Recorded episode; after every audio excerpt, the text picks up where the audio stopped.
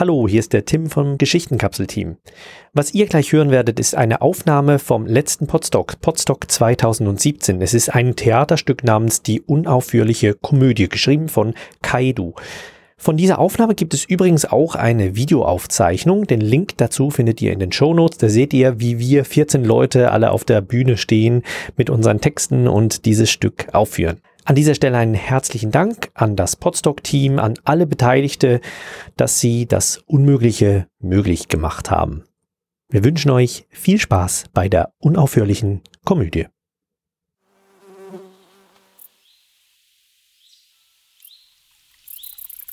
Ja,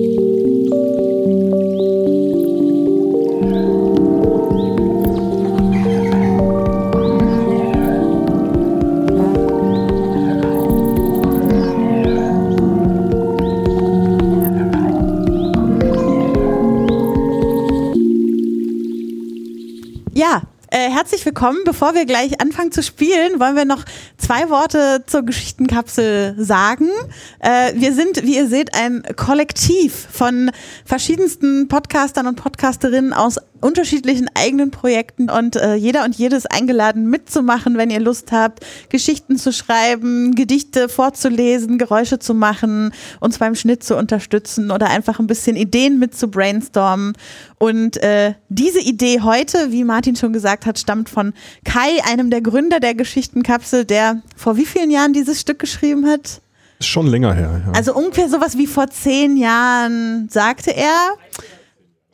Und es heißt die unaufführliche Komödie und wir werden jetzt das Unmögliche versuchen. Schaffen. Schaffen, wir werden es schaffen. Okay, los geht's. Moment, nein. Wir brauchen noch, wir müssen noch jemanden casten. Genau. Wir, haben noch, Wir sind noch nicht genug. wir haben noch einen Satz zu vergeben. Einen einzigen Satz. Hat jemand Lust? Das ist ein wunderschöner Satz. Möchtest du verraten, welche Rolle das ist? Die Vielleicht Rolle ist heißt Paulchen. Da vorne zuckt schon wer. Ja, super. Super. Ja. Einen großen Applaus bitte. Alles klar. Los geht's. Die unaufhörliche Komödie. Ein Hörtheaterstück von Kai Daniel Du, aufgezeichnet am, was ist der, am 12. am äh, 12. August 2017 auf der Bühne des Podstock Festivals. Erster Akt, Szene 1. Zwei Salven Suppenwürfel werden in Richtung Publikum abgefeuert. Auf der Bühne stehen zwei gewaltige Glaszylinder, einer mit Hunden, einer mit Katzen gefüllt. Eine Frau betritt die Bühne, die einen einbeinigen Mann unter dem Arm trägt. So, Horst. Jetzt stellst du dich hier hin, ne? Die Mutter. Leg mich am Arsch. Horst! Horst! Horst! Ist ja gut. Hier stellst du dich hin, ne? Ja. Die Frau stellt den Mann vor sich hin. Der fällt um. Bein ab. Ach ja. Scheißegal, bleib ich hier liegen. Steh auf. Ich will nach Hause. Horst! Guck mal, Katzen. Die Frau sieht sich um. Widerlich. Ich mag Katzen. Wie sie da in ihrem Aquarium herumwenden. Bäh. Das ist kein Aquarium. Ein Aquarium ist immer mit Wasser. Und wie heißt es, wenn es voll mit Katzen ist? Felinarium vielleicht? Die Frau beugt sich hinunter und streichelt den Mann sanft über die Wange. Das ist so schlau. Ach, er ist so schlau. Kennt so schöne Wörter, ne? Und wie sagt man, wenn ein Becken voll mit Hunden ist? Der Mann wendet sich in Richtung des anderen Zylinders. Hunde! Erster Akt, Szene 2. Das Licht wird während des Umbaus 30 Sekunden kurz gelöscht. Per Lautsprecher wird eine alberne kleine Melodie eingespielt. Sämtliche Türen des Gebäudes werden einmal geöffnet und so laut wie möglich wieder zugeschlagen.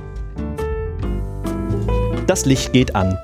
Ein Wohnzimmer mit zwei Sesseln, einer Couch, einem Couchtisch, einem kleinen Tischchen, auf dem ein Fernsehapparat steht. Mutti kommt mit einem Tablett voll Kürbisse herein. Horst sitzt vor dem Fernsehapparat. Mutti setzt sich auf die Couch und beginnt mit einem großen Messer die Kürbisse zu zerkleinern. Aus dem Fernsehapparat kommen hin und wieder Laute, äh, Entschuldigung, äh, kommen hin und wieder Leute in das Wohnzimmer geklettert. Horst, Sollst doch nicht immer Fernsehen. Da kommen doch Leute raus. Was hast du mit den Kürbissen vor? Einfrieren. Weißt du, Jetzt fang nicht wieder mit dieser Geschichte an, Horst. Horst wendet sich einer älteren Dame zu, die soeben aus dem Fernsehgerät geklettert ist. guten Tag, ne Frau. Aus welcher Sendung kommen Sie? Außenregionalprogramm. Oh, glauben Sie, wie ich das hasse? Eben noch zu Hause, plötzlich bei anderen Leuten im Wohnzimmer. Kacke, ne? Die alte Dame setzt sich auf die Couch, seufzt, betrachtet die Mutter beim Kürbis zerkleinern. Ich sag Ihnen, wenn der Teufel nicht das Privatfernsehen übernommen hätte, dann wird's sowas nicht geben. Sind Sie religiös? Ist das Kürbis? Ich glaube schon. Ich fress eh ein. Das hat nichts mit dem Teufel zu tun, Werteste. Ich habe in einer wissenschaftlichen Zeitung gelesen, man hätte ein Verfahren zur gezielten Beeinflussung der Wirklichkeit gefunden. Das spricht nicht dagegen, dass da der Teufel im Spiel ist, mein Junge. Doch, in dem Artikel stand nämlich, dass man jetzt alles genau wüsste und deshalb könne man auch alles nach Belieben verändern. Blödsinn. Aber Man sieht zwei Beine aus dem Fernsehgerät ragen, die hilflos hin und her strampeln. Horst, hilf doch bitte der jungen Dame da aus dem Fernsehapparat zu klettern. geht nicht. Bein. Ach ja. Die junge Dame klettert aus dem Apparat. Äh, Dings. Sie sind doch. Ja. Das ist aber mal was. Mutti, schau mal, das ist. Könntest du bitte den Fernsehapparat ausschalten? Wir haben gerade genug Gäste. Ist gerade das passiert, was ich glaube? Kommt drauf an. Setzen Sie sich doch bitte. Ach, äh, wissen Sie, ich. Setz dich hin, Mädel. Meistens bemerken die eh innerhalb einer Viertelstunde, dass sie fehlen und dann holen sie dich wieder zurück. Haben Sie sowas öfters? Ja, wird immer schlimmer. Haben Sie die zwei großen Glaszylinder im Stadtpark gesehen? In meiner wissenschaftlichen Zeitschrift stand ein Artikel, dass Sie. Es klingelt an der Tür. Horst, machst du bitte mal die Tür auf? Bein. Ach, jetzt stell dich doch nicht so an. Horst schnappt sich seine Krücken und macht sich auf den Weg zum Flur. Kürbis, nicht wahr? Ehrlich gesagt war heute die ganze Zeit im Treppenhaus äh, voll daneben. Da, voll davon. voll, voll. Ja, ich bin ein bisschen aufgeregt als Mutter. Ehrlich gesagt war heute das ganze Treppenhaus voll davon. Ich denke mal, wenn es nichts kostet, kann man ja was davon einfrieren. Würde es Sie stören, wenn ich mir ein paar für zu Hause mitnehme? Nee, nee, aber beeilen Sie sich. Die Leute vom Fernsehen müssten eh bald da sein. Die alte Dame springt auf und verschwindet in Richtung Flur. Kurz darauf kommt Horst zurück. Und War wieder ein bettelnder Wissenschaftler. Schlimm, nicht wahr? Seit man alles weiß, hat man keine Verwendung mehr für diese Leute. Hätten sie mal was Vernünftiges gelernt. Erster Akt, Szene 3. In der Dunkelheit der Umbaupause, 4 Minuten 32 Sekunden, erscheint hinter dem Publikum eine mobile Jazzkapelle. Piano, Saxophon, Posaune, Schlagzeug und eine blonde Sängerin in einem roten Kleid, die nicht singt, sondern lediglich laut in ihr Mikrofon atmet. Die Band spielt einwandfreien, leicht dissonanten und trotzdem gefälligen Jazz. Als das Licht wieder angeht, ertönt ein extrem lautes Klirren. Die Bühne ist voller umherlaufender Hunde, die in alle Richtungen davonschwirren. Zurück bleibt eine Parkbank, darauf ein alter und ein junger Mann. Beide Männer tragen abgewetzte und leicht schmutzige Anzüge. Der Haarkranz des alten Mannes ist sauber zurückgekämmt. Beide Männer sind unrasiert und leicht schmuddelig. Der junge Mann schaut den Hunden hinterher, der alte Mann starrt auf den Rasen vor sich. Schauen Sie, Professor, die Hunde. Diese verrückten kleinen Kerle. Wer hätte das gedacht? Aber hören Sie doch, der Zylinder unten an der Eiche, er muss zerbrochen sein. Natürlich, Heckel. Aber unser Projekt, Professor, das Experiment ist damit gescheitert. Ich frage mich, ob die kleinen Biester sich selbst befreit haben oder ob da jemand nachgeholfen hat. Ach, das spielt doch überhaupt keine Rolle mehr, Heckel. Aber was soll denn das Institut von uns denken? Unsere Kollegen? Eine Frau spaziert an den beiden vorbei. Die Wissenschaftler sagen einstimmig, Eine Milde Gabe für die Wissenschaftler. die Frau geht weiter, ohne die beiden zu beachten. Der Professor seufzt. Wissen Sie, Professor, noch vor ein paar Jahren hätte ich nicht geglaubt, dass es einmal so weit kommen könnte. Hätten Sie gedacht, dass man schon heute alles wissen kann? Ich meine, alles? Stellen Sie mir doch nicht solche Fragen, Heckel. Meine grauen Zählen sind müde geworden. Mein Wissen drückt mich wie ein hübsch polierter Sonntagsschuh. Obwohl es etwas spät dafür ist, versuche ich möglichst viel zu vergessen. Geht es Ihnen nicht gut? Im Gegenteil, es geht mir immer besser. Aber was ist mit der Maschine? Wie konnten wir sie den Politikern überlassen? Wie wäre es, wenn Sie sich Ihre Fragen selbst beantworten, mein Freund? Sie sind jung, Sie können sich doch noch den Kopf zerbrechen über diese Dinge. Wenn man alt wird, Heckel, dann ist man zufrieden mit dem, was man hat. Ich gebe gerne zu, dass ich meinen Lebensabend ungern in Armut auf einer Parkbank verbringe. Es ist sicher auch beruhigend, dass Politiker über, Entschuldigung, es ist sicher auch beunruhigend, es beunruhigt mich sehr, sehr, wie Sie merken, äh, dass die Politiker über unsere Maschine verfügen. Aber was soll's, Heckel, sollen sich andere Leute darum kümmern. Ich frage mich nur, warum Sie so einen Unsinn damit anstellen. Sie hatten bestimmt etwas Gutes im Sinn, wollten die Währung stabilisieren oder die Landwirtschaft reformieren. Dinge eben, die Politiker tun. Aber Politiker sind es nicht gewohnt, dass die Dinge sofort geschehen, sobald sie sich's ausdenken. Und die Wirklichkeit ist es nicht gewöhnt, dass man alle, dass alle fünf Minuten jemand kommt und die Spielregeln verändert.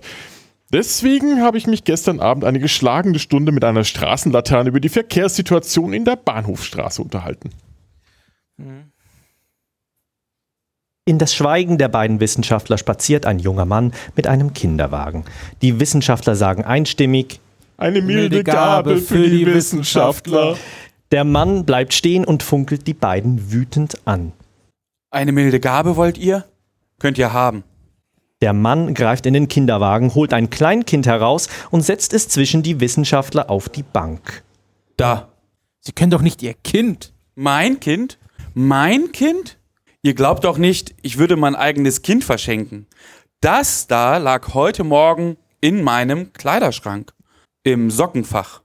Und wenn ihr mir jetzt erzählen wollt, ihr wärt dafür nicht verantwortlich, dann hau ich euch eins auf die Zwölf. Aber, aber, Lassen Sie ihn, Heckel, er hat ja recht. Der Mann geht. Heckel nimmt das Kind auf den Arm. und jetzt? Jetzt warten Sie, bis Ihnen Brüste wachsen, damit Sie es stillen können. Zweiter Akt, Szene 1. Während des Umbaus, in der Dunkelheit geht auf der einen Seite des Zuschauerraumes eine Frau umher und verteilt Würstchen. Auf der anderen Seite geht ein Mann umher und verteilt Brötchen. Verschiedene Personen im Publikum stehen auf und fragen laut, ob jemand zufällig eine Tube Senf dabei hat.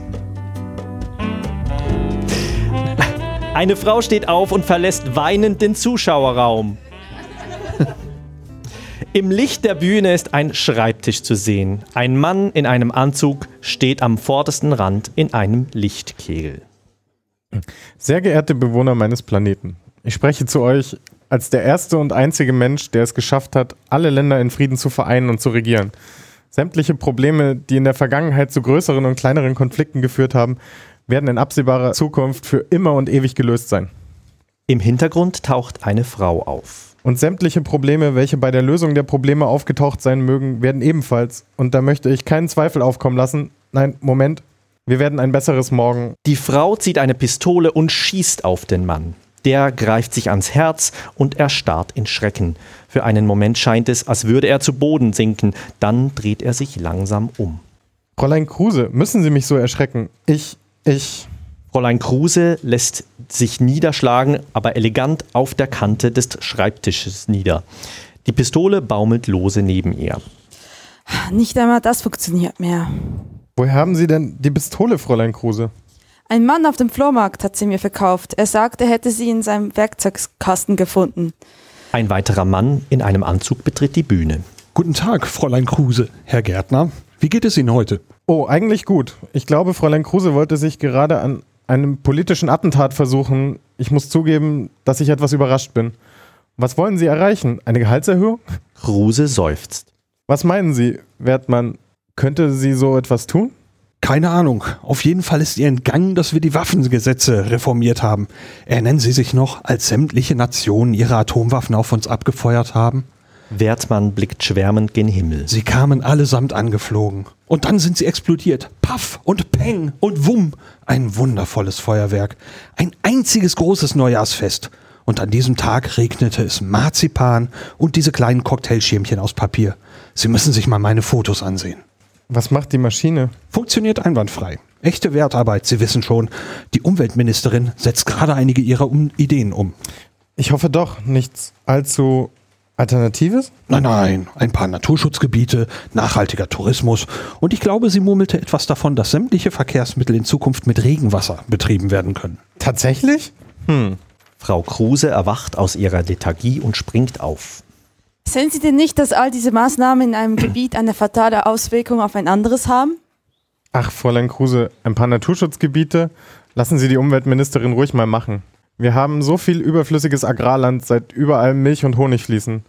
Und wenn nötig, können wir etwas Land äh, aus dem Meer bereitstellen. Solche Pläne sind bereits angedacht. Kein Grund zur Aufregung.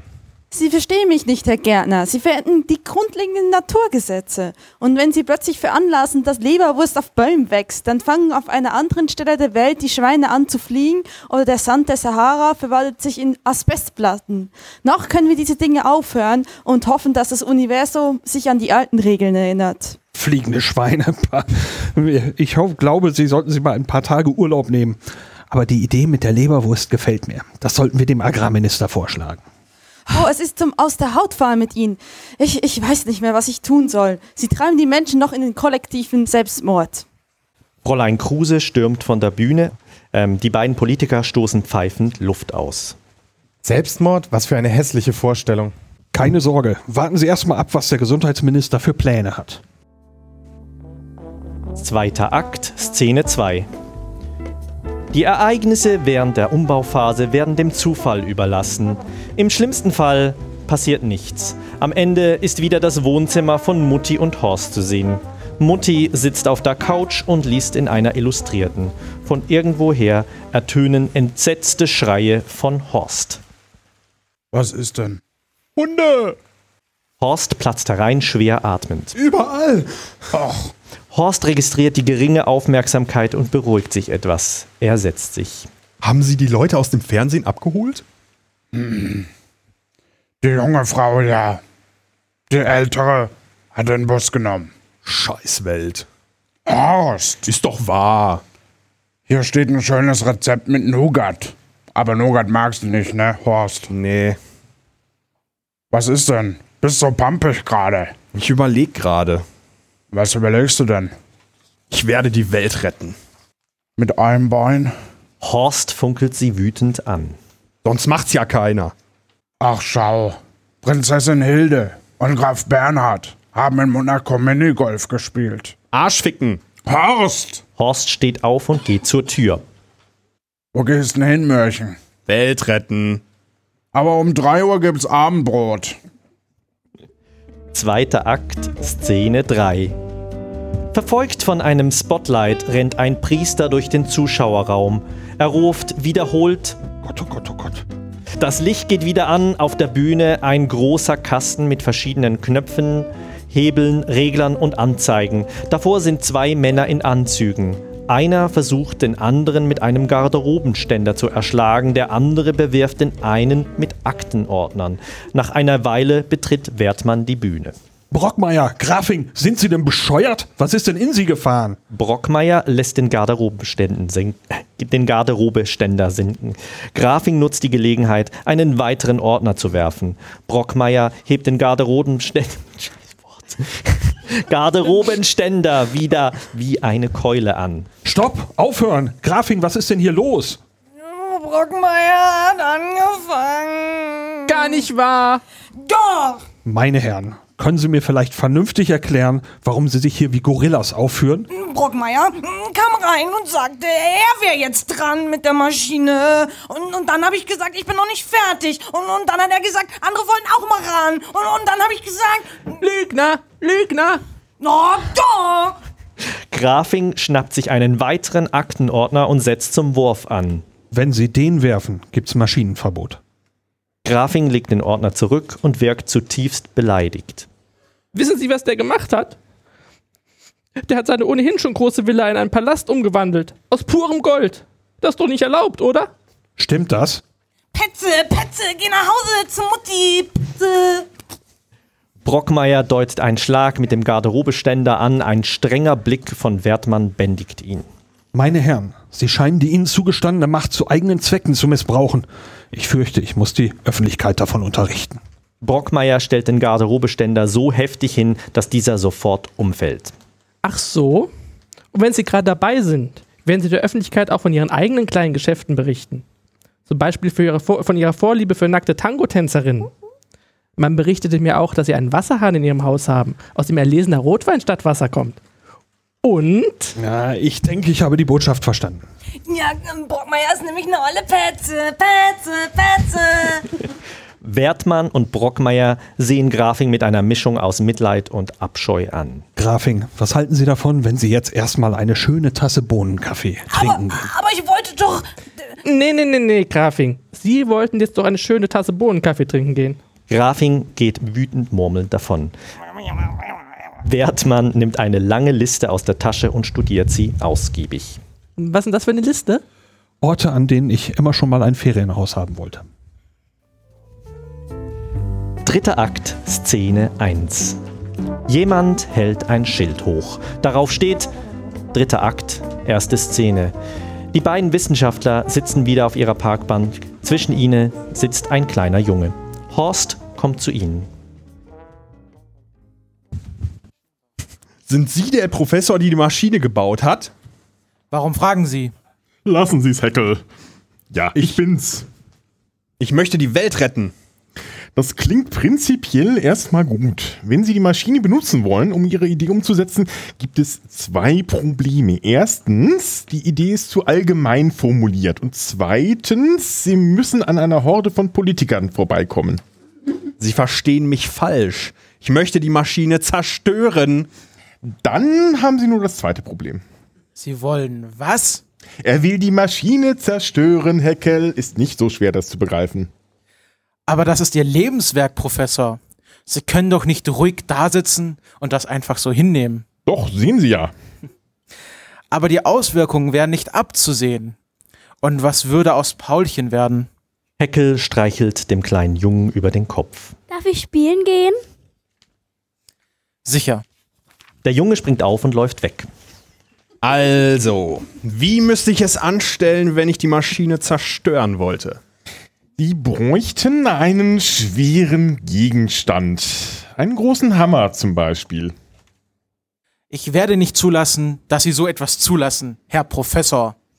Sie müssten einige gezielte Schläge im oberen Be Bereich der Maschine ansetzen, um das Elektronengehirn zu zerstören. Aber damit würde auch die Reaktorsteuerung ausfallen. Eine gewaltige Explosion wäre die Folge. Sehr gut, Heckel, sehr gut. Aber Paulchen würde dann wahrscheinlich verschwinden. Das ist ethisch nicht vertretbar. Hm, gestern war ihr Paulchen noch ein Säugling, heute ist er schon ein Kind. Der Professor sieht auf die Uhr. In einer etwa Viertelstunde dürfte er in die Pubertät kommen. Ich bin ziemlich sicher, dass der junge Mann seine Vorbereitung frühestens morgen abgeschlossen haben wird. Bis dahin ist Paulchen vermutlich schon ein Greis. Sie können ihn sicherlich davon überzeugen, so lange zu warten, bis Sie an Paulchens Beerdigung teilgenommen haben. Bis dahin könnte sich allerdings unsere Atemluft bereits in Apfelsaft verwandelt haben. Einige Bäume in der Rathausallee beraten außerdem gerade darüber, ob sie sich entwurzeln und vandalisierend durch die Straßen ziehen sollen. Haben Sie noch Fragen, Heckel? Vielleicht sollte er lieber die Hauptventile zerstören. Dann hätte er Zeit, das Gebäude zu verlassen. Na, bitte, dann sind wir uns ja einig. Dritter Akt, Szene 2. Musik ertönt. Eine Fernsehkamera steht am Rand der Bühne. Scheinwerfer gehen an und beleuchten einen Stuhlkreis. Auf den Stühlen sitzen der Professor, Herr Gärtner, Horst und die junge Frau aus dem Fernsehgerät. Und wie ist die Geschichte ausgegangen? Ich glaube, Heckel hat eine hübsche junge Frau kennengelernt und möchte mit ihr eine Familie gründen. Ich meine, was ist mit der Maschine passiert? Ich glaube, ich habe sie zerstört, Frau Hubi. Was soll das bedeuten, Sie glauben? Nun Ja, durch das ganze Durcheinander mit der Wirklichkeit ist das nicht ganz so sicher, was passiert ist. Oder, um es mit einfachen Worten zu beschreiben, nichts ist mehr ganz sicher, sondern höchstens wahrscheinlich. Also so wie früher. Aber Sie müssen doch wissen, ob Sie die Maschine zerstört haben. Ich habe ein paar Mal draufgehauen, ja. Nachdem er mich und meine Kollegen verprügelt hat, ich sage Ihnen, mein Freund, das wird Konsequenzen haben. Ich bin nicht Ihr Freund. Aber diese merkwürdigen Ereignisse in der Welt haben doch aufgehört, oder? Noch weitaus mehr als das, Knellfrau. Mit dem Wiedereintritt in die gewohnten Naturgesetze haben einige der besonders bizarren Auswüchse ihre Sinnlosigkeit erkannt und sind verschwunden. Das klingt für mich nach einem glücklichen Ende. Nein, nein, so ist es ja nicht. Das war Zerstörung öffentlichen Eigentums. Das wird Konsequenzen haben. Der Depp hat wohl noch nicht genug Schläge bekommen. Vielleicht können Sie ihm ja da weiterhelfen. Sie, das ist Anstiftung, das ist, das ist Beamtenbeleidigung. Die drei übrigen lachen laut und hässlich. Wie wird es nun weitergehen? Haben Sie schon Pläne für die Zukunft? Nö. Jetzt kann man ja wieder beruhigt alles auf sich zukommen lassen. Und was ist mit Ihnen? Ich werde nach der Sendung in den Park gehen und die Enten füttern. Jetzt, wo die kleinen Kerlchen wieder trockenes Brot fressen und ihre Giftzähne verloren haben, ist das ja wieder möglich. Verehrte Zuschauer, das war es dann wieder für heute. Halt, wollten Sie mich nicht fragen, wie, was ich in der Zukunft so vorhabe? Nein. Oh. Dritter Akt, Szene 3. Paulchen sitzt am Rand der Bühne und starrt ins Leere. Er wirft Konfetti auf den Boden. Dann geht er weg. Das Licht fällt auf das Wohnzimmer. Horst sitzt vor dem Fernsehgerät. Mutti kommt rein. Essen ist fertig. Was gibt's denn? Äh, Kürbis, glaube ich. Schon wieder? Ist halt noch da. Muss weg. Tiefkühltruhe ist voll. Komm gleich. Was ist denn mit dir? Überlege gerade, ob ich mir ein Bein hätte wünschen sollen, bevor ich die Maschine kaputt gemacht habe. Wieso? Na, dann hätte ich jetzt zwei. Komm, sonst wird das Essen kalt. Und danach gehen wir schön in den Park, nicht? Mörchen? Hm? Ein Bock. Horst. Soll das ewig so weitergehen? Was denn? Vergiss es. Ah, du hast einen Knall, Horst. Da hilft dir auch kein Bein wieder. Das war das Hörtheaterstück Die unaufhörliche Komödie, geschrieben von Kai Du im Frühjahr 2004. In den Rollen Leandra als Paulchen das Baby, Nils als Mann im Park, Florian Hammen als Herr Brockmeier, Tobi als Herr Grafing, Lara als Frau Kruse, Lars Naber als Herr Wertmann, TJ als Herr Gärtner, Mirko Gutjahr als der Professor, Christopher van der Meiden als Heckel, Kati Frenzel als Frau Hubi, Rebecca Görmann als alte Dame, Lars Engelmann als Horst, Johannes Wolf als Mutter, Tim Süß als Sprecher. Technische Unterstützung durch das Podstock-Team. Dieser Text wurde im Rahmen der Geschichtenkapsel auf dem Podstock Festival 2017 veröffentlicht und steht unter einer Crea- Creative Commons Lizenz. Weitere Geschichten und Informationen finden sich auf geschichtenkapsel.de. Wenn dir dieser Text gefallen hat, bewerte uns bei iTunes und sag allen, die du kennst, davon. Herzlichen Dank. Danke auch an Kai.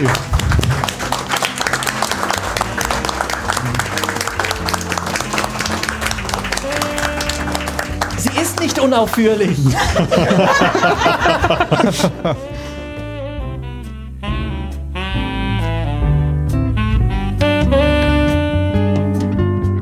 Quello che mi manca non ti riesco a spiegarlo.